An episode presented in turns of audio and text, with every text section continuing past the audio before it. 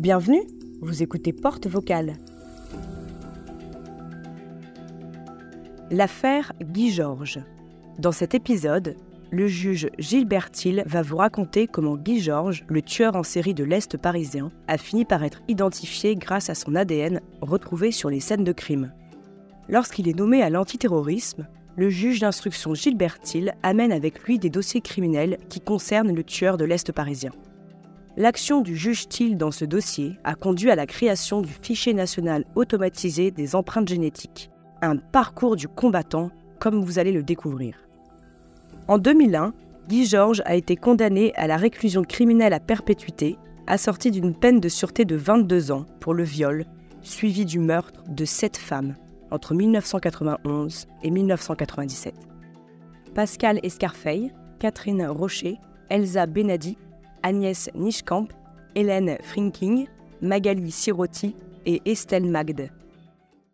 Attention, ce podcast contient des propos sur des crimes violents qui peuvent heurter la sensibilité des plus fragiles. Il est destiné à un public majeur et averti. Si vous êtes mal à l'aise, nous vous encourageons à stopper l'écoute à tout moment.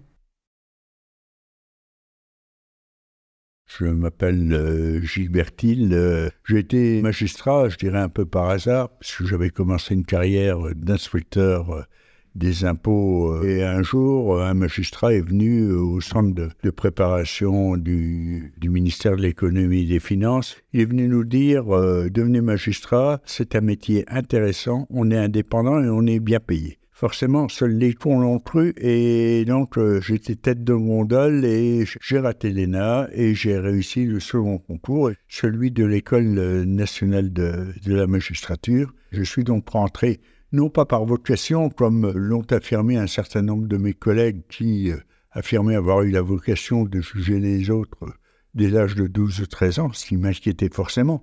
Donc, je suis magistrat instructeur. Les 19 dernières années de, ma carrière ont été consacrées à l'antiterrorisme, c'est-à-dire jusqu'à mon départ à la retraite à la fin juin 2014.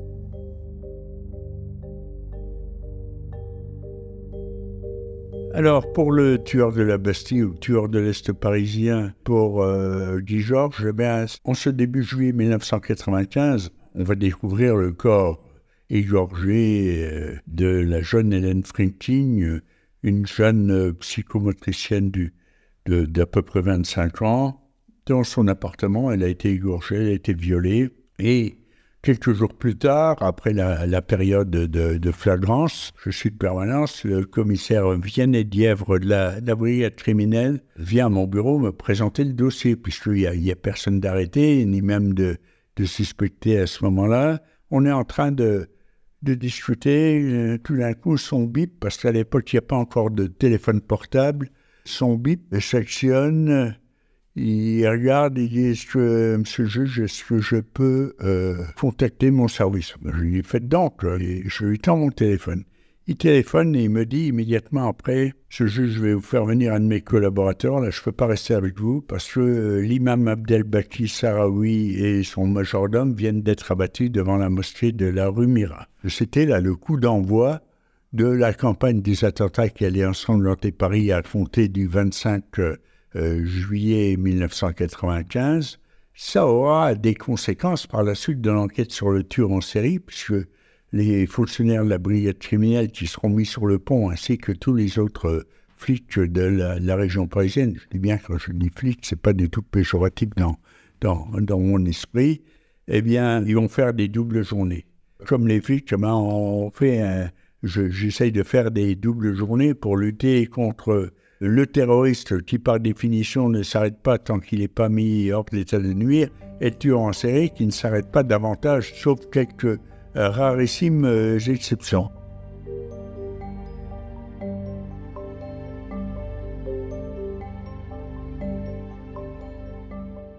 Un jour, à l'été 1995, euh, il y a un des inspecteurs de la criminelle qui est en charge des, dossiers des, victimes assassinées dans les parkings. Il sort un nommé Guy Georges parce qu'il y a déjà des antécédents criminels, etc.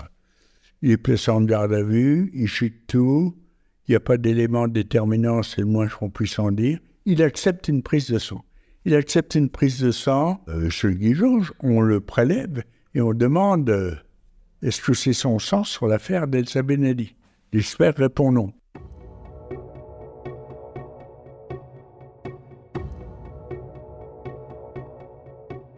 Le profil génétique de Guy Georges est établi grâce à cette prise de sang en 1995.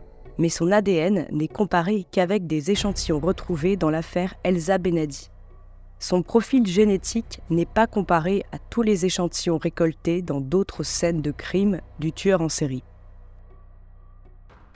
Il faut attendre le 24 mars 1998 pour qu'une enquête de comparaison d'ADN menée à l'échelle nationale par le juge Kiel porte ses fruits et mène à l'identification de Guy Georges.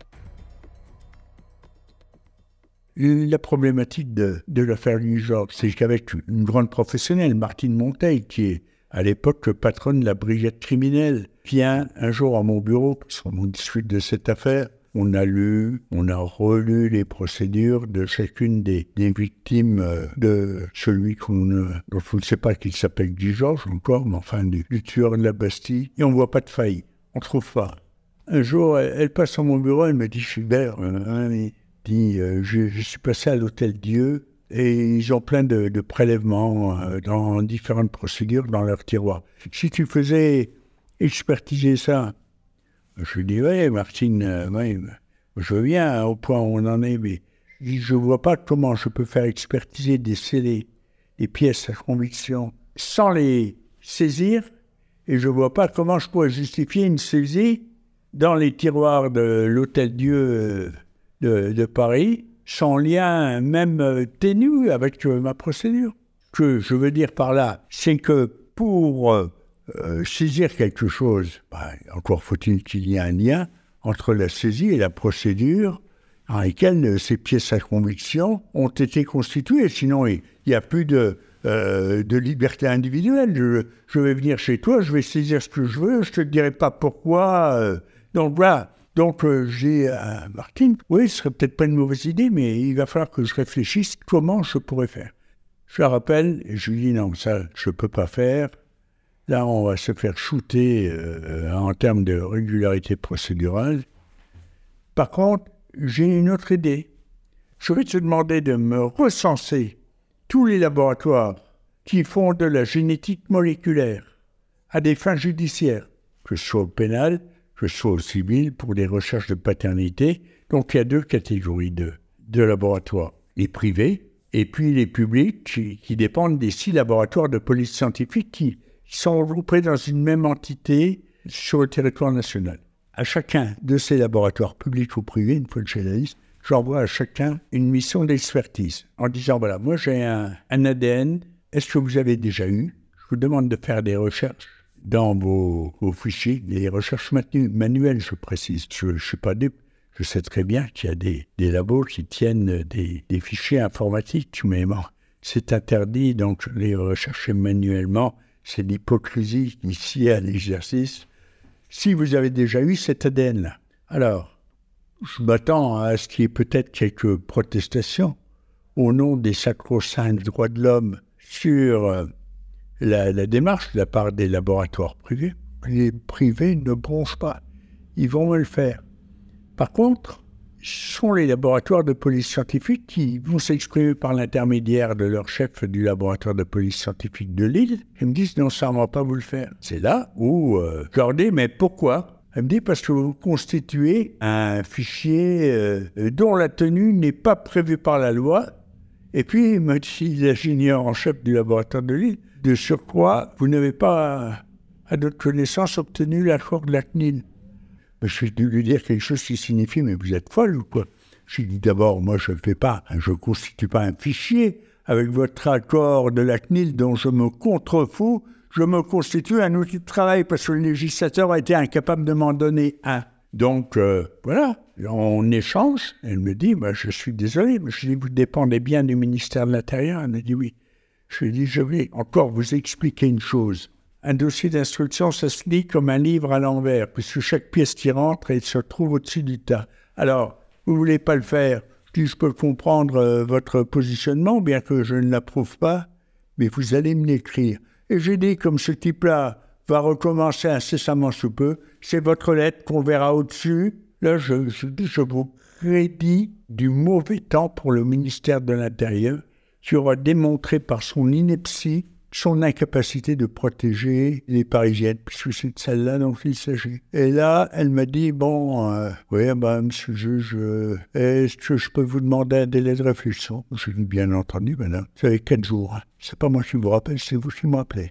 Dans quatre jours, si vous ne m'avez pas répondu, je vous conseille d'abonner les journaux, hein, de vous abonner aux, journaux, parce que vous allez en entendre parler. Et trois jours après, il m'a rappelé. Il m'a dit, bon, moi, j'ai contacté mon ministère de tutelle.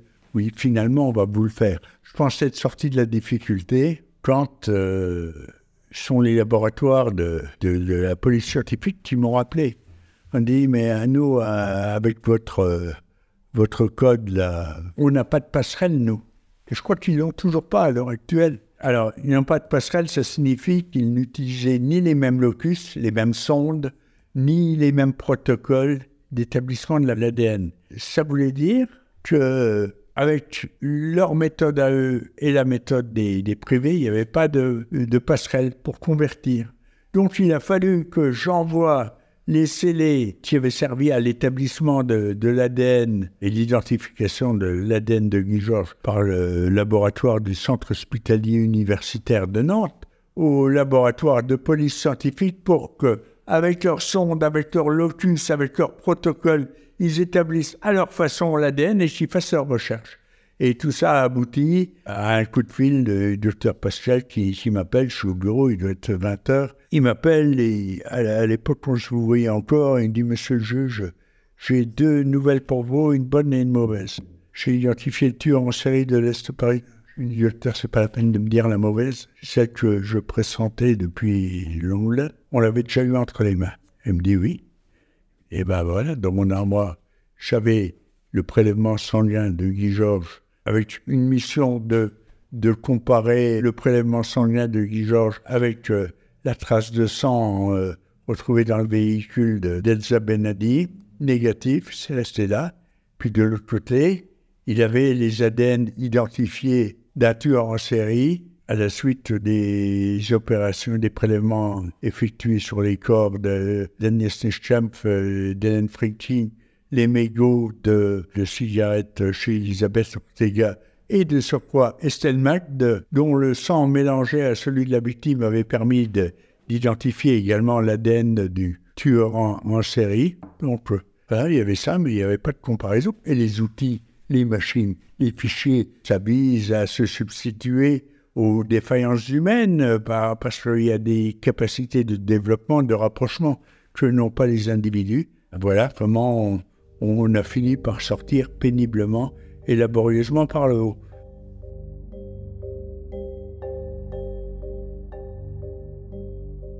Quand on apprend son identification, je file directement à brigade criminelle. Je vois Martine Montel et ses troupes. Là, il faut imaginer ce que c'est, quoi c'est une armée en campagne qui va se développer.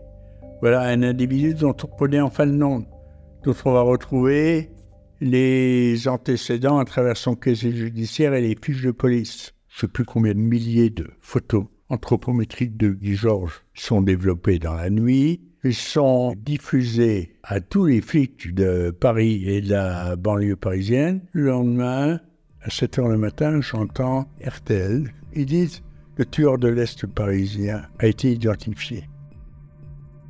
Martine Montel, la veille au soir, avait prévenu les familles des victimes, elle avait bien fait, et puis elle avait obtenu l'accord des journalistes, euh, ils étaient nombreux qui étaient informés de ce qui bouge pas. Je fais toujours que l'un d'entre eux trahisse euh, l'engagement pour que immédiatement après les autres qui s'étaient tenus à l'obligation et à l'engagement de discrétion professionnelle qu'ils avaient pris bah, ça démarre. Alors après, c'est plus euh, le tueur de l'Est parisien a été identifié, ça devient dès les journaux de 8 heures euh, sur les autres stations périphériques ou non, le tueur de l'Est parisien, Guy Georges, a été identifié.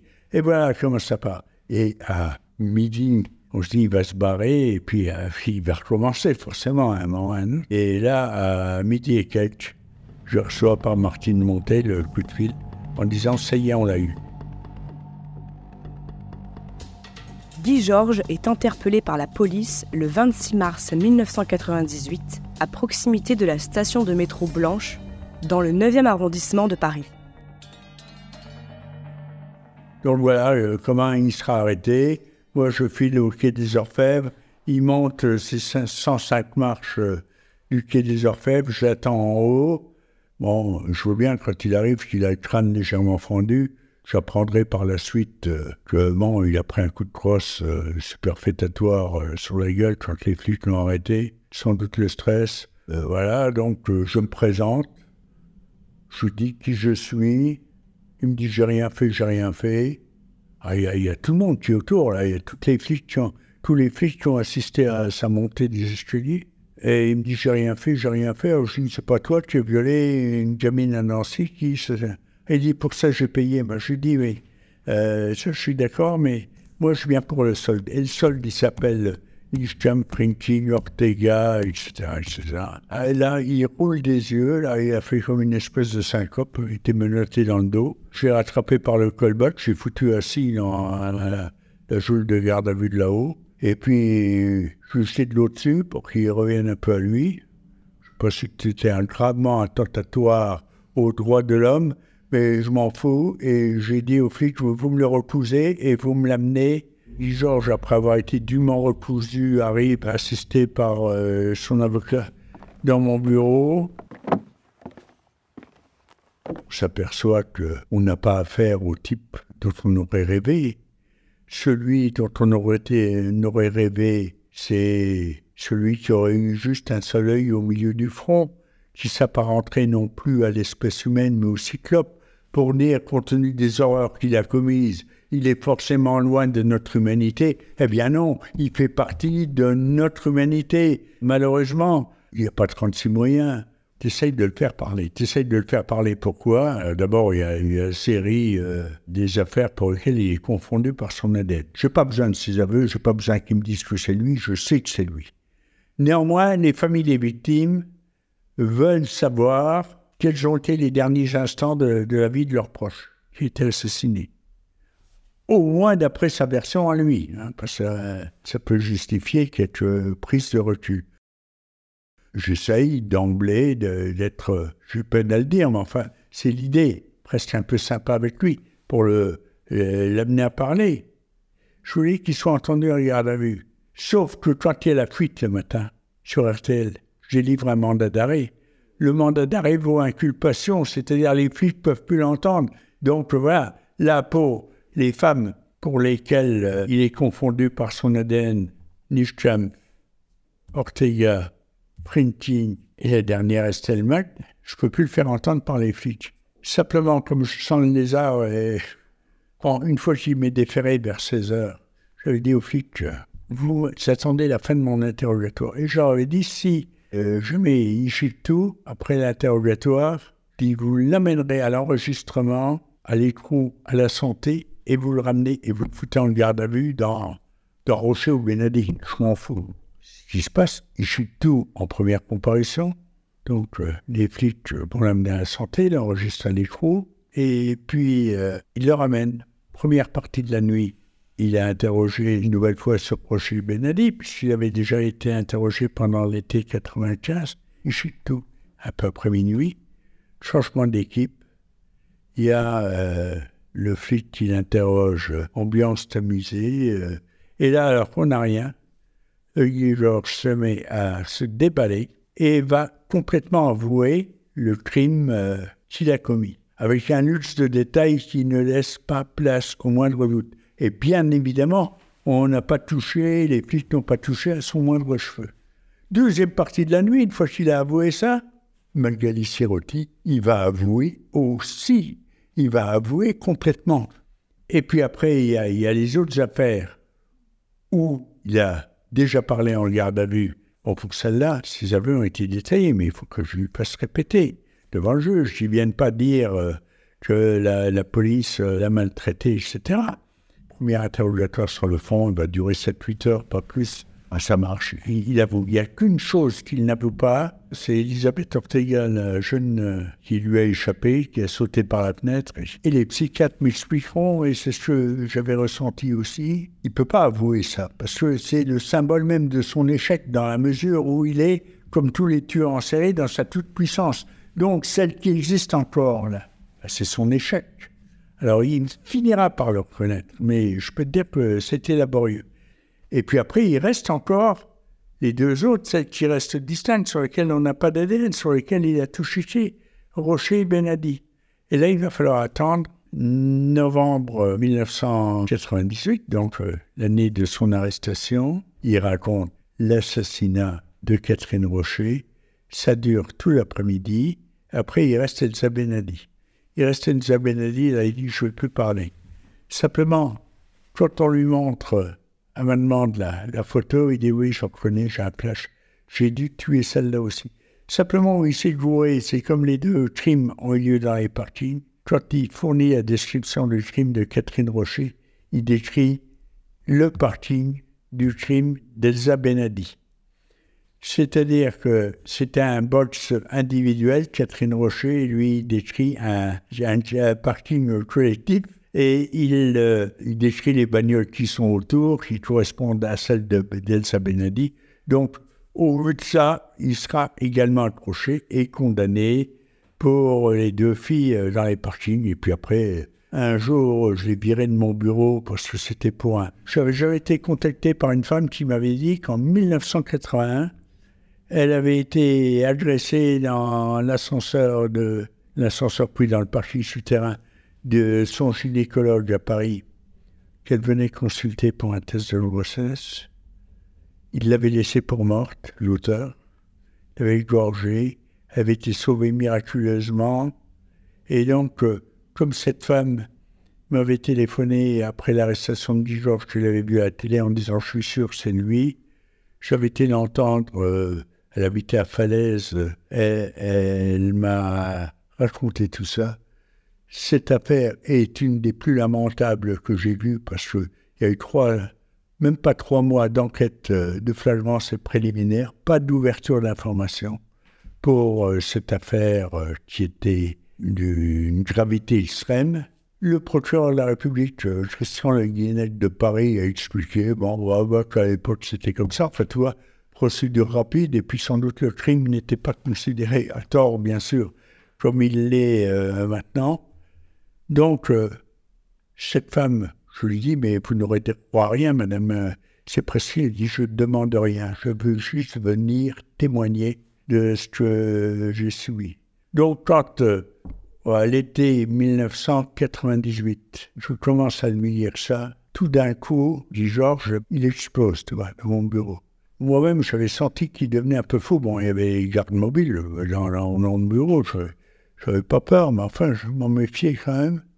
C'est ma greffière qui m'a dit, j'étais pas peureuse, hein, mais elle a vu ses yeux se transformer en, boule quand je lui ai lu le, PV, celle qui a été agressée dans le sous-sol de son gynécologue en 81. Et là, tout d'un coup, il me dit, mais, t'as qu'à m'en mettre 60 sur le dos si ça t'amuse. Je lui ai dit, monsieur Georges, je ne sais pas de vous en mettre plus que ce que vous avez fait. Et là, il, il lève, le garde mobile lui fout tout de suite un, coup sur la tronche. Et là, il me dit, va te faire enculer. Ah, mais je lui dis, ben, c'est vraiment une manie chez toi. Je dis, écoute bien, une chose, alors, euh, t'es viré, hein, tu reviens dans une semaine, le temps que je te reconvoque.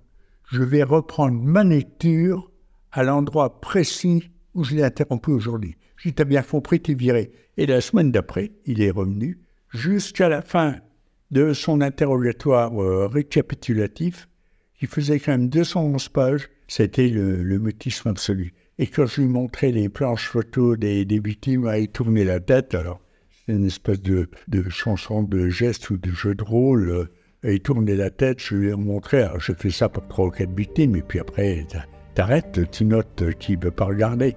Mais enfin, bon, voilà. On sait que contrairement à ce qu'avait dit hein, quelqu'un qui s'était piqué de profilage de l'époque, le docteur Benzek, euh, qui, avait regardé officieusement ce dossier, c'était sa passion, le profilage. un grand psychiatre, mais un parfait honnête homme qui a d'ailleurs fait amende honorable. Il m'avait dit, oh bah ça, doit être un type euh, qui doit être chez les sapeurs-pompiers ou chez les flics, euh, qui doit avoir une femme et des enfants, soit autour du, boulot, tout se passe bien, mais euh, dans, la journée, eh ben, il tue à côté.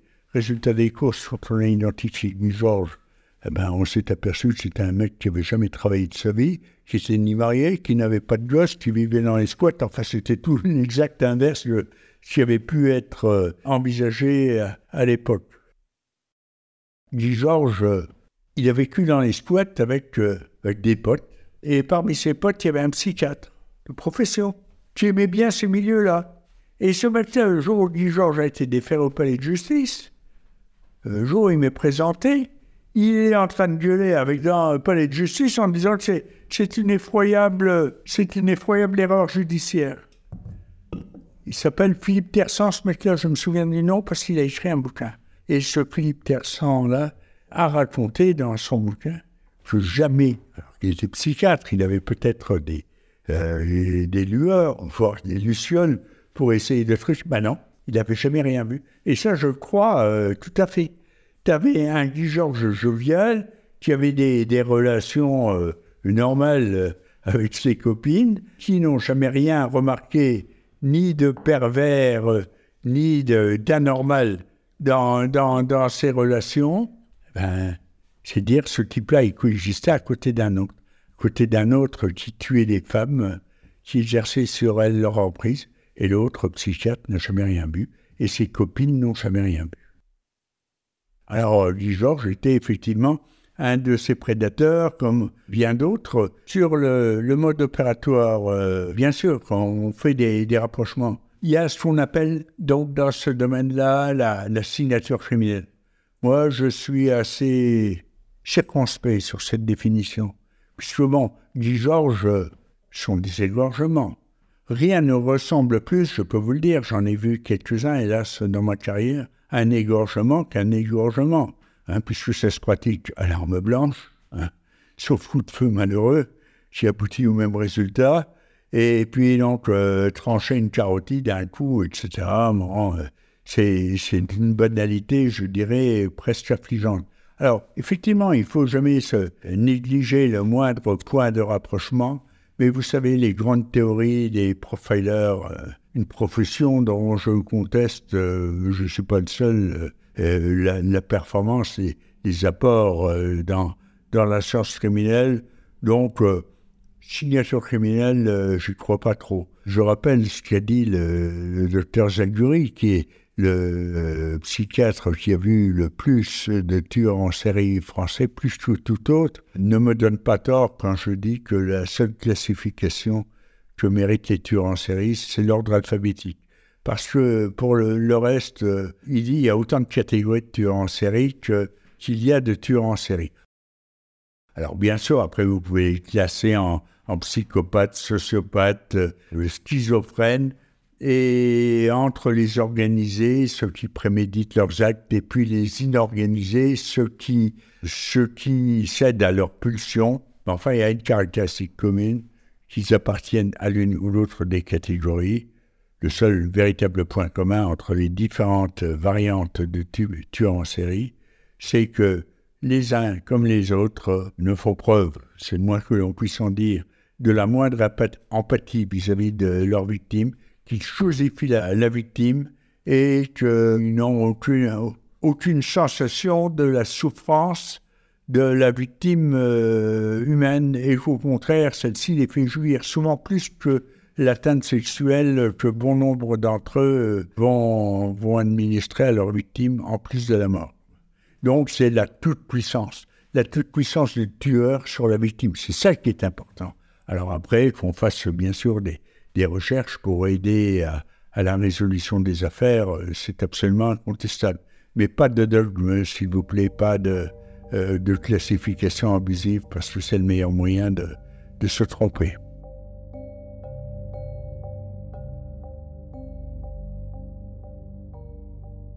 Les profilers aux États-Unis, c'est les chevaliers blancs d'une, d'une lutte contre ce que dans l'esprit américain on qualifie d'être suprême du mal. C'est un peu comme en politique, l'axe du mal, etc. Il y a toujours le bien et le mal. Donc nous, on n'a jamais eu cette euh, tendance à, considérer le crime en série comme étant le mal absolu. Je ne vais pas vous dire que c'est bien, hein, mais enfin, ça, on ne considère pas les choses sous cet axe-là de la même façon qu'on n'a jamais considéré que les profilers ou, prétendus tels en France sont les chevaliers blancs de la défense de la civilisation. C'est totalement différent. Donc, euh, ils existent, ils peuvent, parce qu'il ne faut jamais se, priver de la moindre euh, option d'analyse. Euh, hein, Ce n'est pas les flics qui tiennent la, qui détiennent la, vérité absolue. Mais moi, je jamais été convaincu pour autant de, la pertinence des analyses des, des profilers quand je leur euh, posais des questions à l'occasion de séminaires. Mais je dis Qu'est-ce que vous faites? Ils me disaient On relit le dossier. on pouvait peut-être penser que les flics l'avaient lu, pas toujours avec l'attention suffisante, pareil pour les juges. Donc on n'a jamais su, enfin pour ma part, je n'ai jamais su trop en quoi ça, ça pouvait consister. En tout cas, c'est complètement différent de d'Hannibal Lecter, etc., et de tout ce qui a été présenté par la filmographie euh, américaine. Lorsqu'on fait la prise de sang sur Guy Georges à l'été 1995, quand on sortait les types déjà catalogués comme ayant comme étant des, pervers euh, sexuels violents, on leur faisait une prise de sang, mais c'était toujours par rapport au dossier d'Elsa Benadi il aurait eu fichier une nouvelle fois, il aurait dit non, c'est pas le sien, mais il est déjà trouvé chez Franklin, chez Ortega, etc. il n'y avait pas de machine pour euh, faire euh, cette euh, relation-là. Elle n'a pas été faite. Et ça a été dramatique pour les deux dernières victimes. Jusque-là, on n'aurait rien pu éviter. L'ADN de Guy Georges est établi en 1995 le tueur en série est arrêté en 1998. Dans ce laps de temps, deux meurtres auraient pu être évités si son ADN avait été comparé aux échantillons retrouvés sur les autres scènes de crime. Le meurtre de Magali Sirotti en septembre 1997 et celui d'Estelle Magde en novembre 1997.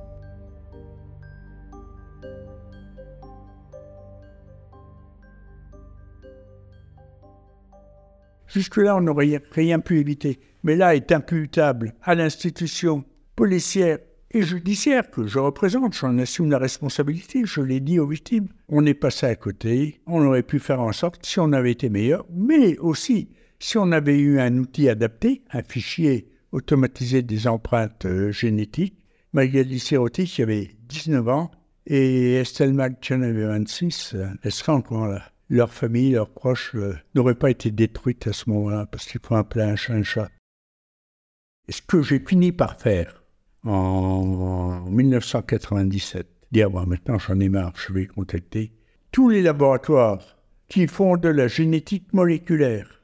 J'aurais mieux fait de le faire dès 1995. Mais simplement, en 1995, j'étais encore dans, dans la, logique euh, euh, judiciaire. Alors, j'ai un prélèvement de sang, alors je compare à la trace de sang sur le truc de Sylvia Montfort. J'ai bien été obligé de m'abstraire de ce cadre étroit quelques années plus tard, mais quelques années trop tard. Alors que si je l'avais fait dès 1995, eh ben, je te dis, les deux dernières victimes de Guy Georges euh, n'auraient pas été victimes, elles seraient encore de ce monde je veux dire, euh, pas faire dans le, misérabilisme, mais bon, comme je m'estime quand même un peu responsable, euh, j'ai eu beaucoup de mal à, retrouver le sommeil après tout ça. C'est dès le moment de l'arrestation de Guy Georges, été content, et puis tu sais, dans les trois secondes qui suivent, ce que tu redoutais est, arrivé.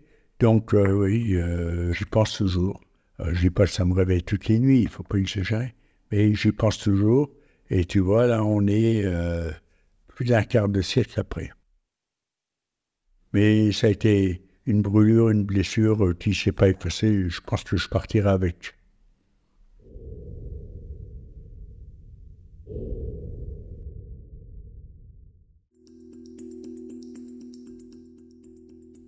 C'est la fin de cet épisode. Merci d'avoir écouté Porte Vocale. Pour ne rater aucun épisode de Porte Vocale, rendez-vous sur les plateformes de streaming audio ou sur notre site internet portevocal.fr. À bientôt!